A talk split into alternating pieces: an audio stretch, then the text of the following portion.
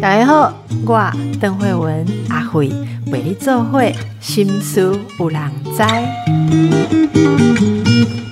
大家好，心思有人知，我是阿慧。今天我们来谈的是如何跟我要用词要很小心，如何跟熟龄的人沟通。但我说熟龄不是中年人，是比中年更上去。简单说，我们欢迎听众朋友点播想要听的事情嘛，然后就有一些听众朋友问到的，我把它归类起来，就是属于说怎么跟长辈。那么难讲话，我们听到一些例子，说所谓的长辈，可能差不多六七十岁或七八十岁以上的，好。有人问我说：“是不是成长环境跟那时候社会文化有什么不同？他们怎么沟通有一些特色？对现在的年轻人来讲很难了解。所以我觉得这个议题也蛮有趣。我自己的观察也是这样，而且我发现好像也不是只有时空背景。我觉得我好像慢慢进入年龄越来越大，会出现某些大家讲的那种沟通特色。我现在也很紧张，所以我就想要找一位来跟我们一起聊这个话题。那我们就想到呢，我们吴孝奇教授之前来跟我们谈。过这个呃，像人人类呃，就是社会啊，或者人类老化啊，然后这个不同的世代之间的一些议题，非常受大家的呃引起大家的共鸣。所以今天就再请到吴教授来，不是因为你很老哈，是因为你了解。OK，欢迎一下我们的吴孝奇教授。好，谢谢邓医师哈。那还有各位呃观众朋友和听众朋友，大家好。那很高兴哈，邓医师挑了这样个议题哈，因为我们讲说首领长辈哈。那刚刚是定义说七十几岁或八十几岁，那谁会碰到七十几岁、八十几岁呢？有可能是四十岁、五十岁、六十岁的人的父母，好，你有可能是呃从呃五岁、十岁一直到到二三十岁的啊孙子辈的，对。那也有可能是餐厅的工作人员哈，那也可能是医院的工作人员哈，那也可能是有有老人家要坐车哈，然后不晓得要问路，所以其实很多人都会碰到这样的问题。那所以我们会是思考说，哎，老人家为什么难沟通哈？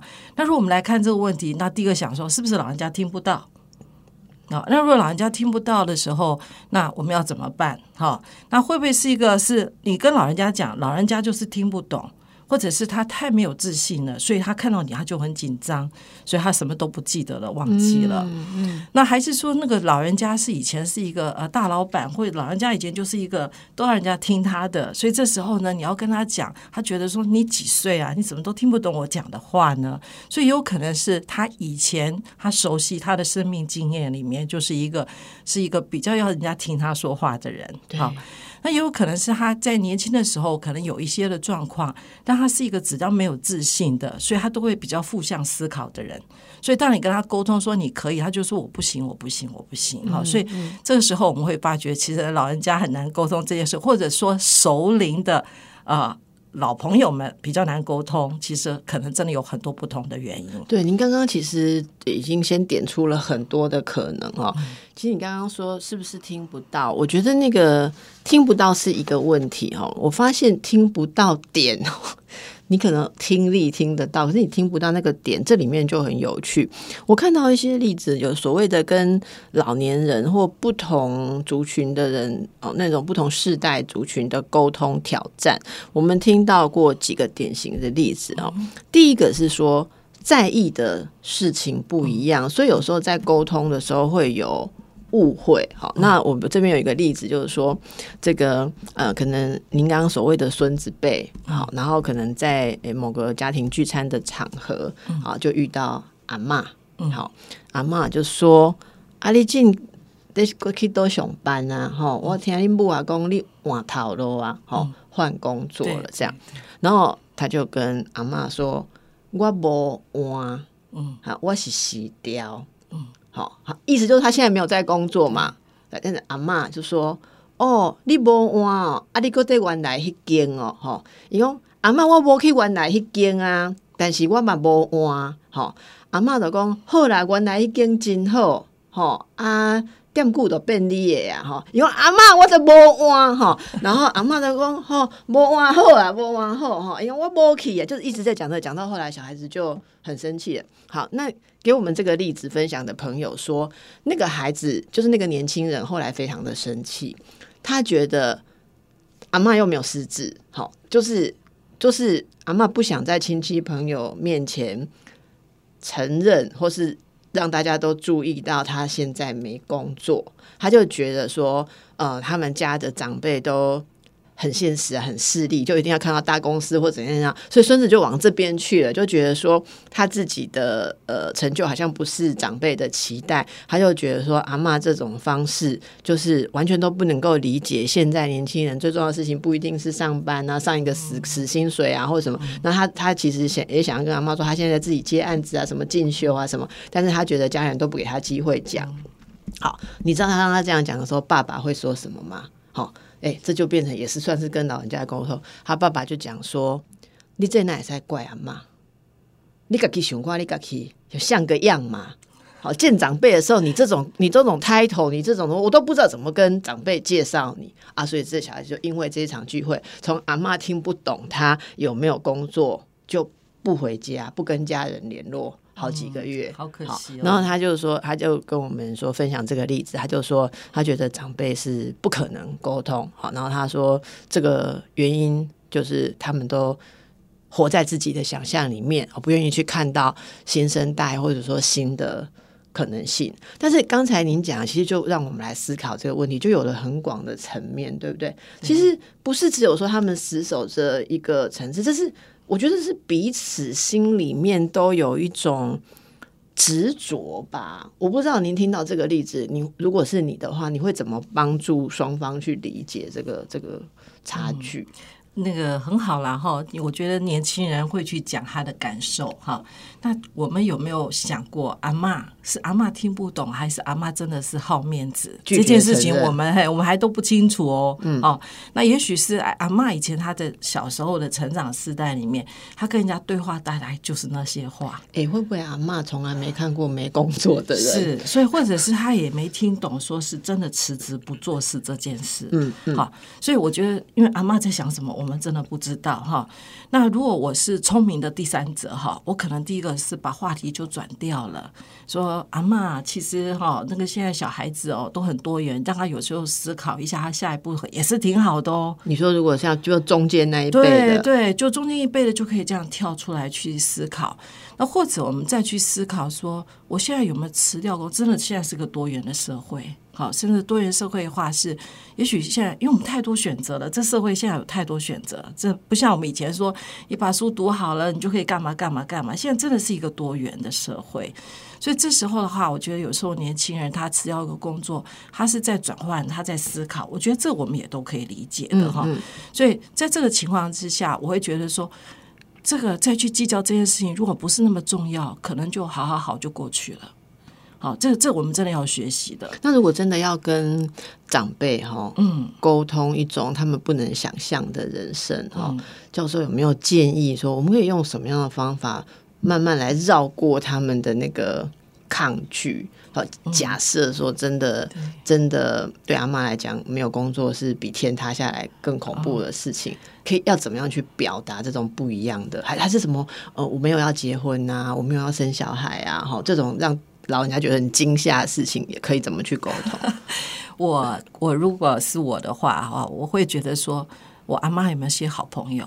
我自己如果知道阿妈有一些好朋友，好或者听得上话的人，而且他们家有类似的经验，其实有的时候大家去，就就有时候我们在医院讲病友团体一样嘛。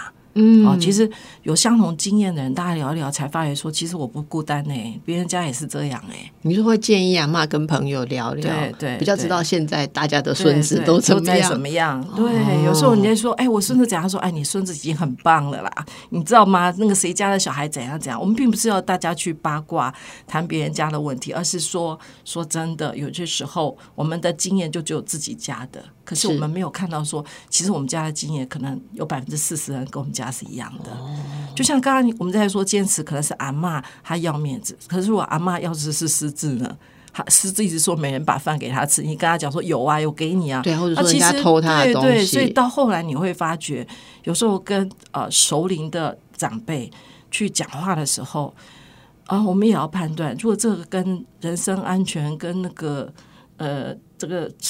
预防私人没有什么太关系的话，其实有的时候我们觉得你不要为难老人家，也不要为难自己。可是要互相留一下空对间，不用一定对为了一些事情。有时候，有时候我觉得某些晚辈，第一个最容易忽略刚才老师提到的，他们可能各方面有某种衰退的，还看不出来。对哦，像你刚刚讲的听力，我觉得这就是一个很内行的说法，很多时候我们都忘了这件事。嗯再来是，也许他真的开始有一些判断力或理解力变得比较弱，所以当你、呃。描述一个他比较不熟悉的生命经验的事情的时候，他真的一下子转不过来。对好、像像我也遇过老人家说，呃，听过就看到晚辈在介绍说，嗯这这是我的另一半，我们结婚了，可是他看到的是两个男士，嗯，那嗯他一时转不过来，可是，一时转不过来，并不是说他呃歧视或不接受同志，而是他在他的生命经验里面，他很少这样的朋友，或甚至完全没有。他可能朦胧的看新闻，知道说台湾现在同婚通过，可是当他的家人晚辈介绍说、哦这是我的另一半，我们呃上个月结婚的，就是我们两个说，阿妈会说阿丽公。那立功林波林波得多哈，就是这个不是，其实我觉得大家就是我举这个例子说，生命经验不熟悉的事情，在某些呃年纪比较大的人，他转的比较慢了。好，大家其实可以用一种比较开阔的心。那我觉得另外有一点是，其实有很多时候老人家会抱怨说，我想要学习新的东西。像什么手机呀、iPad，可是我问孩子的时候，孩子都给我很不耐烦的态度。好，那很多年轻人也说奇怪，我我其实出来就后悔了。可是刚刚我爸爸叫我帮他修电脑的时候，哦，我发现他怎么一些很基础的概念都令我很倒谈。他怎么会问那些完全就是你觉得就是完全不在这个脉络里面的问题的时候，他就就。不耐烦了哈，然后看到那个老爸是落寞的神情的时候，又后悔哈，所以我也我们也可以想一想，就是为什么对于教老人家东西哈那么容易失去耐心？到底里面有什么心理的因素吗？里面有爱，爱啊，嗯，你是说没有爱，还是里面你关切才会心急啊？你不关切，你就不会心急了。我我心里面有对他的爱啊，看他连这你个都想把它会教会，可是又教不会，你就很急。你好正面哦。嗯，老人家现在听了都觉得很安慰，因为老人家都会觉得你们对我没有爱。小时候我在教你波波摸的时候，在教你怎么按这个按那个的时候，妈妈多么有耐心。现在教你手机帮我弄一下，我要看孙子的照片。哦，只是要下载让你的相簿，你得给他多细声。会，我们都会。我想这个经验很多家庭都有，所以我觉得我们在社区据点，现在很多社区据点呐、哎，那种老师社区据这个点很棒而且你知道吗？我们鼓励老人家走出家门，跟人家讲话，其实老人家就会好很多喽。嗯嗯好、然后呢，他如果到据点去，我们在据点去开一些课，是教老人家怎么样去用手机，用什么的。好，那我觉得这个部分的话，一子而教，那样依父母而教。嗯嗯嗯好，我觉得这是可以做一些些的缓冲。因为是如果只有我教，我教到十次生气了，那如果我教三次，换一个人教，看他第一次、第二次，我就觉得啊，我好惭愧，为什么第三次就没耐心，对不对？嗯嗯就那个也教到三次崩溃的时候，我们再换一个人教。所以其他周围如果有多一些人，如果我就是要二十次才会，或二十次还是会忘掉，就不要让同一个人去教二十次，让不同人去试。你讲到这个点，我真的发现说对，所以一直而教我们都有听过哈。其实大家有小孩就会知道，真的你就一直而教。呃，很多事情老师讲 OK，别人讲 OK，你自己讲不 OK，可是有没有想过老人家同样的心态？嗯，我我自己觉得有时候在跟老人家说明一些事情的时候，第一个是他也是有一个他是你的长辈的一种习惯的自尊。所以有些时候那个感觉会有点别扭，尤其是本来他越权威的，他又觉得说在你面前要表现出无助或者是不懂的样子，他也会自己有点别扭，就会有点情绪、口气，好，什么不是很好，不是很满意的，然后你也会觉得说，哦，要我教你东西，你为什么还是这种态度？还是他们有时候就坚持某种方法？可是如果有这样子的其他的人，我的几次经验都觉得长辈其他人在教他们东西的时候，好有爱心跟耐心，而且那个耐心来自什么？是我我常常会讲说，你不用讲这么基础吧，我妈没有这么笨，这些东西她知道，可是她就是把把你妈妈预设成她什么都不知道是零。我有一次看人家在教长辈啊，那个不是教我妈妈，是教呃一个一个邻居的长辈东西的时候，你知道那个年轻人他教他东西的时候，先跟他说：“阿姨，我先告诉你哦。”这个叫做智慧手机，我想说，哈哇，这智慧手机，哎呀，阿姨，你知道什么叫智慧吗？好啊，那个年轻人很可爱，然后阿姨就说，智慧就是聪明啊，哈，阿姨好聪明哦，就就开始这样哄他，然后那个阿姨就就笑容满面，然后他就跟他说，我现在教你使用这个我们所谓的智慧手机的第一步，你知道第一步是什么吗？他说。阿姨，我告诉你哦，智慧手机的荧幕是很神奇的，你可以触控它哦。我们怎么可能从这里开始教妈妈？可是他就他没有情绪，他预设了他是从零开始教你，然后所以呃，长辈在学的时候也很有信心。可是我们就是预设说，哦，你以前不是很厉害吗？哦，你你是我妈，你你你就搞哎嘛哈，所以我就直接想要讲什么。Email 的账号设定或什么，然后你就看到他开始起反弹，双边都不耐烦。我觉得这就是刚刚讲的，回归到认知教授说的那个好棒，只是因为有爱，所以会心你看嘛哈。然后我们先让大家感受一下自己新的爱啊，听一下广告再回来。好，太好了。教授的研究专长啊，很多是在医疗、长照还有心理健康领域。呃，我之前在访问吴念真导演的时候，因为他今年有做一出戏，是在讲退休后的心理议题。他提出了一个观点，我想正好来请教您。他说，我们谈很多长照，嗯，身体长照、健康长照。他说，他有一天坐在那边，突然听一些朋友讲的心情，他突然想说，啊，心理长照怎么做？嗯，因为人从七十岁然后退休。失去本来的人际脉络，然后心灵感到寂寞空虚，到最后 say goodbye 之前有好几十年，那那个叫做那个心理需要长照哦。那这方面我觉得教授有很多的想法。您刚刚讲到老人家跟家人或跟其他人的一种沟通的障碍，常常是彼此。有那个急或者失望或很多情绪，这就是心理状况哈。那呃，你依您的建议，我们整个社会怎么样来注意到越来越多的这个老年族群啊？他们在心理上有一个照护的需求呢？呀，其实呃，从公共卫生的角度哈，什么叫健康？不是没有病哦，还要有幸福感哦。幸福感可以定义一下，幸福感就是你会觉得正向思考。也是一个幸福感哈，然后你会觉得很开心，也是一个幸福感哈。那我觉得呃，聂真导演他提提到说心理的长照应该怎么做。其实我从呃几年前开始，就是帮政府怎么样去在长照的西据点。好，预防延缓失能方案的管理。那在预防延缓失能管理，也就是说，如果长辈啊，你是健康的长者也好，或者是你有一些些失能也好，现在都有一个啊长照 A、B、C 的 C，好，我们叫巷弄长照站。好，那实际上这个地方的话，你去那边的话，它其实会有一些课程啊。那个其实到据点有些课程，对不对？好，一般据点就有课程，可是像那种长照站，它会有啊另外的人进来教你一些啊。呃，心理健康促进啊，或者激励啊，或者是运动啊，这些部分的工作。那我们这两三年更强调说，预防延缓失能方案哈，这叫预防延缓失能方案，更应该强调运动跟营养。嗯嗯。那这两年我们也在帮呃健康署在推呃银发健身俱乐部。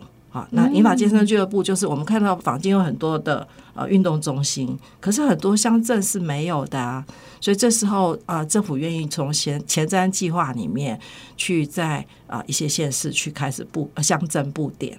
好，那我自己在呃观察银发健身俱乐部长辈去用的呃。健身的设施之后啊，因为那个在银发健身俱乐部是要有要求要有训练合格的运动指导员，是，然后会啊，就是每个礼拜会有两次两小时的时间。那我请问一下，他们不是只有对一般运动指导专，他们还要特别理解，例如说不同年龄层的身体状况，是针对六十五岁以上熟龄的健康亚健康哈。所以你说的这种有证照的。运动教练、嗯运动指导员是有针对银发族群，他们要去修课，要去理解他们的状况。哎，现在已经有这种证照了。也不能说证照，就是算上过课，有这个资格。嗯，然后呢，在银发健身俱乐部，它会有点像我们啊，就跟一般呃健身中心不太一样，因为它这是针对六十五岁以上的长者，所以在这个部分，我们自己看到的结果哈，是老人家去运动以后，然后呢，他哎记忆力变好了，对，走路也变好了，也不喘了，或者拿铲子手不会抖了，是那。还有很多的是他们的忧郁症状不见了，他们认知也变好了，然后呢，他们也交到朋友，也很开心。嗯，所以这时候我觉得在这几年的观察里面，我觉得运动很重要。对，好，那甚至于健康署现在在推 ICOPE ICOP，好，叫长者量六力，长者量测量自己六种力量够不够。好，那长者量六力哈，你每个人的六个力量哈，那哪六个力量呢？一个是你肌力好不好？好，然后一个是营养好不好？好，啊，肌力不好就要运动。好，那一定要搭配。每一餐都要吃手心大的蛋白质呀，你才有办法长出肌肉。所以我都会把呃运动加营养一块考虑哈。那如果体重太轻的，我们真的就要呃训练肌肉，让自己强壮一点，就不会有肌少症啊，也不要不容易跌倒。那如果你过胖的话，我们是担心你可能会有慢性病的发生，所以也希望你可以做啊微胖就好哈。那另外呢，六力还有哪四力呢？一个是视力跟听力。另外一个忧郁跟认知，啊，认知的部分就是看会不会有啊早期失智的一些症状出来。那忧郁的话，是不是你会不会误诊啊？好，误诊就我们就要介入喽。好，那误诊还没到疾病，忧郁。症状不是忧郁症哦，对，哈，所以我会忧郁的时候，我可以做什么？我我哪些不足的时候，我可以做什么？其实专家告诉我们，运动很重要，没错。而且你去参加据点的活动，尤其我们在讲首领长辈，现在全台湾有好多好多的社区据点，好跟社区关怀据点，所以你出去里面去跟人家交朋友，跟人家运动以后，其实我们真的看到啊，忧郁症状会改变。这些据点的。呃，管理经营单位是。其实你去长照地图里面，你就会看到有很多的据点。长照地图对，就可以看到。所以这些据点可能有些是跟民间合作的嘛？啊，其实长照据点的话，都或多或少会拿到政府的一些补助。嗯嗯嗯。那所以去据点的话，它提供活动啊，就可以你就可以就近啊去找，从长照地图哈就可以去找到。哎，我附近有些什么样的资源？所以大家可以用这个关键词，例如上网长照地图就可以找，可以了。嘿，那健康署有一个是长者社区资源，类似这样的哈，那边也可以查到社区的一些资源。嗯，好，嗯，那至于有些县市也会自己做自己的福利资源地图啊，所以我觉得现在长照地图是我第一个推荐，是啊，尤其是长辈，因为不管去呃就健康亚健康，它叫做社区据点嘛，哈。那如果说有一些些一两个、两三个失能长辈的，叫做呃巷弄长照站，就是。呃，社区 C 据点加个 A、B、C 的 C，所以巷弄长照站就是人数比较少。A、B、C 没有 A、B、C 就表示你已经失能，符合长照的个案。哦，好，那比方说，如果我是中风，好，那我走路不好，我现在是有做复健，那长照二点零会提供你复健的服务啊，对不对？哈，那赋能的服务，啊，赋能跟复健不太一样，因为复健通常到。呃，医疗院所去做，赋能是到家里去做。那你当然可以慢慢走出来的时候，我们就鼓励能够到据点的话，其实就不会大眼瞪小眼。对家人来说，有长辈可以跟其他同年龄的说话，对，其实他的沟通也好了。搞不好又碰到他小学同学。而又更多话题了，而且他也不会活在一种自我的想象里面，他比较知道外面的脉动或现在外面的现象。所以你在问我说，我在过去这几年，我觉得在帮政府在推展就是 C 据点的预防延缓失能方案，或者是银发健身俱乐部里面，我也很惊讶哦。其实，在推这个据点的人，他不是告诉我激励会改变，是说他们的认知变好，忧郁变好。哎，这些在。据点的老人家有的时候也搞不清楚什么叫，可是他就看到老人家的忧郁跟呃认知变好，他的认知并不是我们啊说疾病性的呃失智症，而是因为可能在家没有人跟他讲话，没有人跟他互动，对，慢慢的反应变差的。可是当他出来了，运动了，有笑容了，我觉得这时候的话，他的认知竟然也变好，有点变好。教授所讲的这种认知变差，有时候我们不熟悉的人感受到的，就是他的偏执，或者他呃什么很固执啊，讲一个东西转不过来啊。其实这些都是认知比较僵化，或者说开始有一点点呃。例如说刺激不够，然后或者说他使用的不够，通常能够给他恢复一下社会性的刺激，就会变好的。那这个像这样子的据点的使用，现在来讲，应该是家有老人或者中老年族群的民众都非常了解嘛？啊，使用率怎么样？这个就很有趣了哈，就是需要更多的像呃推广。哎，对，是我们现在在推广，就是说，呃，除了常照的 A、B、C 之外，其实我们社区有很多据点是针对啊健康亚健康的长辈。嗯啊，坦白讲，我我我周遭有很多长辈，我跟他提到这个据点的时候，他说我不要去那边啊，就是跟很多已经躺在那里的状况更差的人，这样就会退化更快，然后就是坐在那边哦，什么。唱奇怪的歌啊，比奇怪的一些很幼稚的动作，我不要。他的想象就是这样，可可根本没有人跟他聊聊说，哎，你有兴趣？假如说，例如说，你有兴趣呃，用 iPad 做照片，要把孙子的照片做成有音乐，那边有教或什么，根本根本如果这样，他就会说，哦，我要去，我要去，对。但是你就你根本就不知道他为什么拒绝，然后你也没有帮他找。证明给他看，甚至没有带他去看这些据点可以为你做什么。然后很多人就是第一句话就说“以博被 key 啦，一走对博被 key 啦”哈。那我仔细问问那个老人家说：“啊，你怎样林建公被传 key 的那些据点是在冲啥？”我他们的想象就是就只有这样子。然后你告诉他的时候，他就说：“无样吗？有安内吗？啊，那安内我也在气矿嘛。”哦，所以这里面 特别跟大家讲一下，呃，教授刚刚说的，你跟他聊一聊，长呃长辈有什么兴趣？对，而且我觉得，因为长照地图里面附近的据点都看得到，嗯，然后你自己去思考说，哎，这个据点的特色是什么？对，好，那这个特色会不会跟自己的长辈哈会比较契合？因为每个据点的状况特色不一样，对对，好，所以我觉得这一点其实蛮重要。那有的时候跟长辈会说，哎，你要不要陪我去看一下？我想要看了解那个是什么？就是你找一些理由就把老人家带出来了，或者你知道说去那个据点有谁，然后其实就是朋友拉朋友，好一块去。我觉得那也是一个方法，好，所以呃，我会觉得说。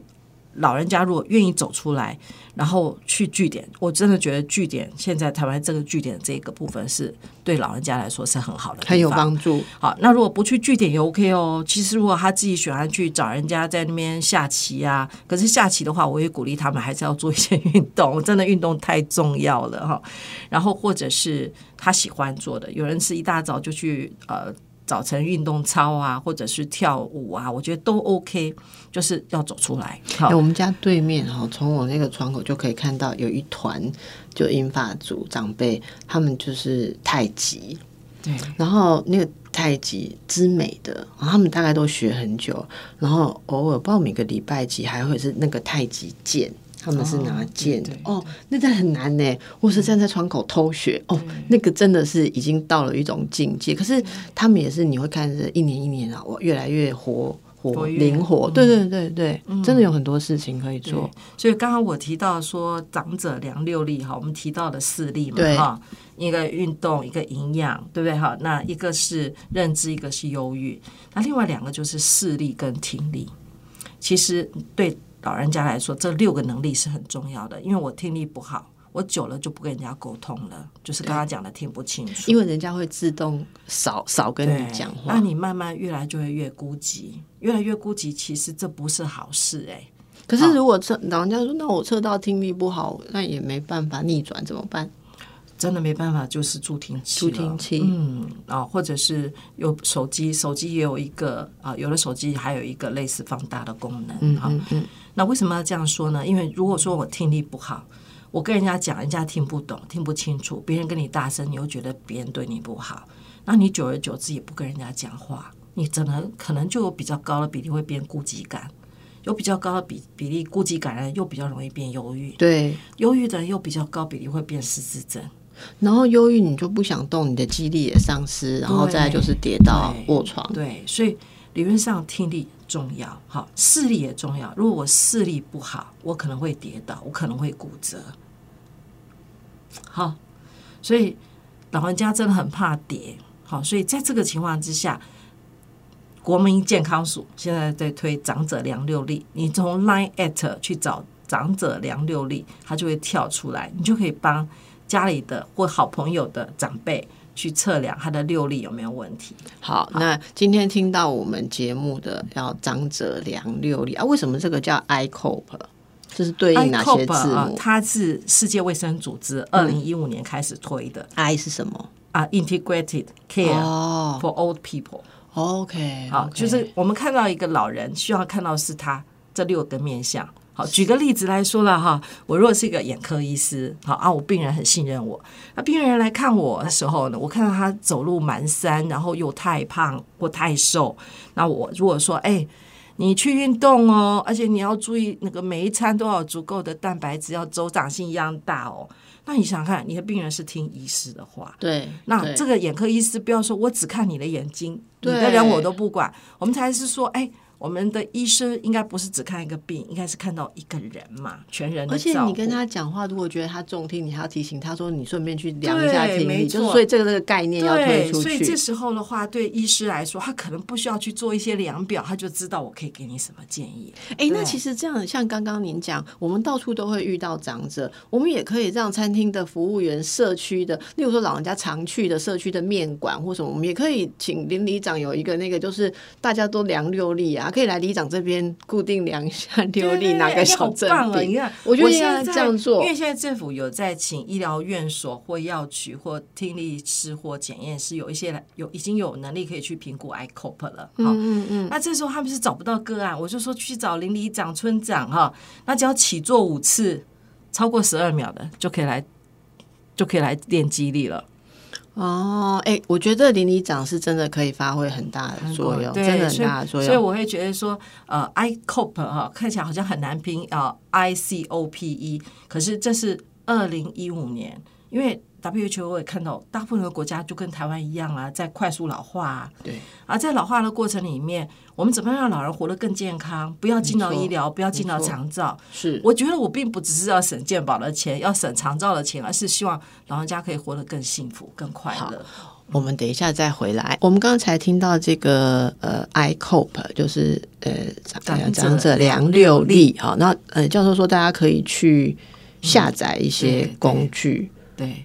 长者量六粒的话，实际上在 Line Line at 好 Line at 你就可以找得到。好，然后你把它输入下来以后呢，你就可以从那边去测。好，就是说，哎，你过去有没有误做的啊？你体重有没有不预警的下降啊？那如果有的话，它里面有告诉你有一些建议，微教的建议啊，或一些啊，可以去社区找什么样的资源。我们再请我们年轻的同事在我们的资讯栏稍微解释一下。我觉得长者现在可能都这一句一直给我 replay 说 line at 是什么哈，line 一个小小 a 这样子，然后那个是什么东西？为什么那里可以下载东西？你今天又学到一个了哈。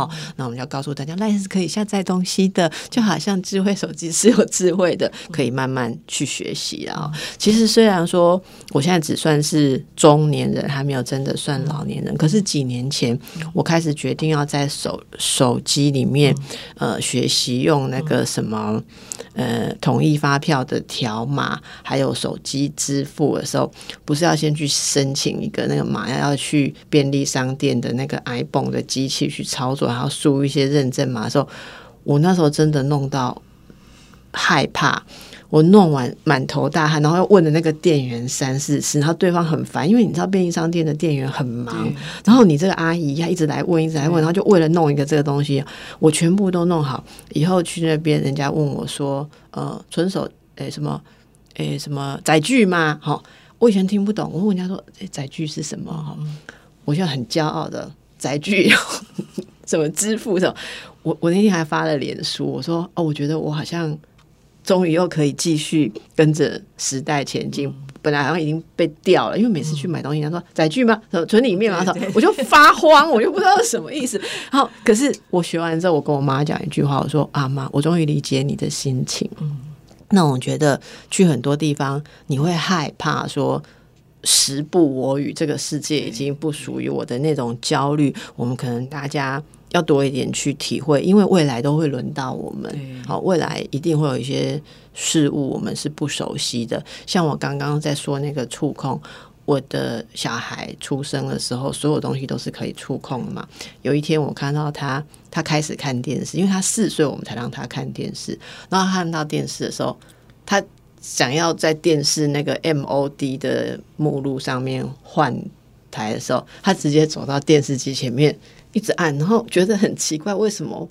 没有触控，那我就觉得说，哦，原来是但，你看，我们绝对不会想要去触控我的电视荧幕，虽然现在好像也有触控的电视荧幕，可是对他来讲，手机呀、iPad 啊，所有他连连那个什么，嗯。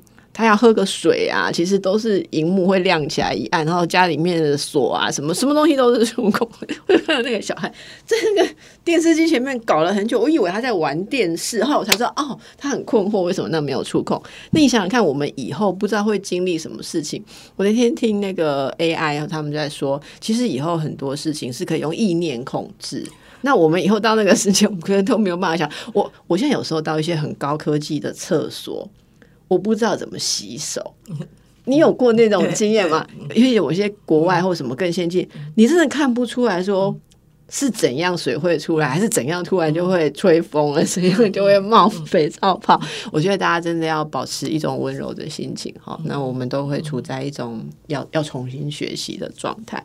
最后还要请教一下教授的专长。那对于医疗，是或者有这些照护服务的各个层面的人，您有些什么样的建议，可以呃更好的来应呃提供哈我们整个嗯。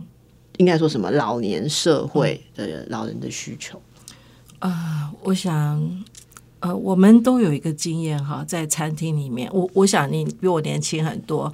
有些时候在点菜哈，年轻人就巴拉巴拉巴拉巴拉一出出出讲完了，我真的听不懂。那我也在思考说，哇，我也是跟我的资深长辈一样，我也听不懂了。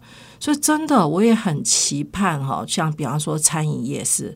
我们一般人最容易碰到的的年轻人，因为他不晓得说，原来到六十岁以上啊，其实他有些声音会呃听的会掉啊，而且有讲太快是听不懂。而且年轻人有时候自以为是会把一些字缩缩缩到减到我们都听不懂。对对对，大鼠吗？是大配大鼠嘛？什么叫大鼠？我妈我说大鼠是什么？他为了大鼠，好久不敢去素食店。哦，我懂了，大包的薯条，大号的大包的薯条。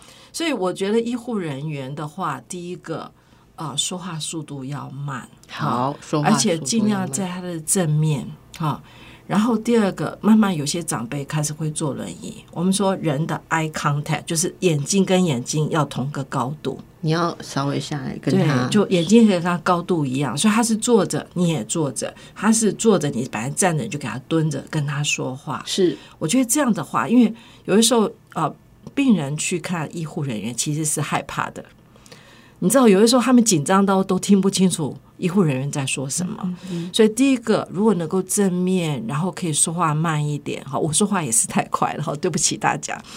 然后呢，如果有字大一点的字，我发觉有些开业医是用一些字，一些板子去讲给老人家听。那好有心哦。好，按那个板子呢，一个是字很大，一个是图表化，好，或者是让他很清楚，让老人家看得懂。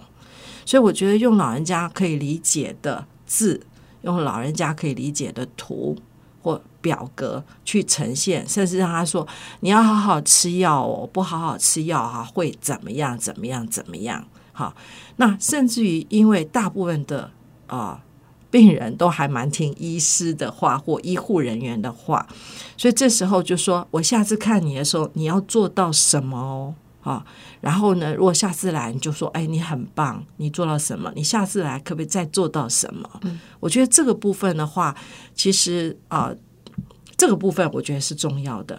还有一个我自己在听到的是说，如果我我是啊有长有我我是呢，我是师能，或者是我是那个长辈，可是有家人陪我，或者有外劳陪我，那医生你要看的我还是要看的我的外劳。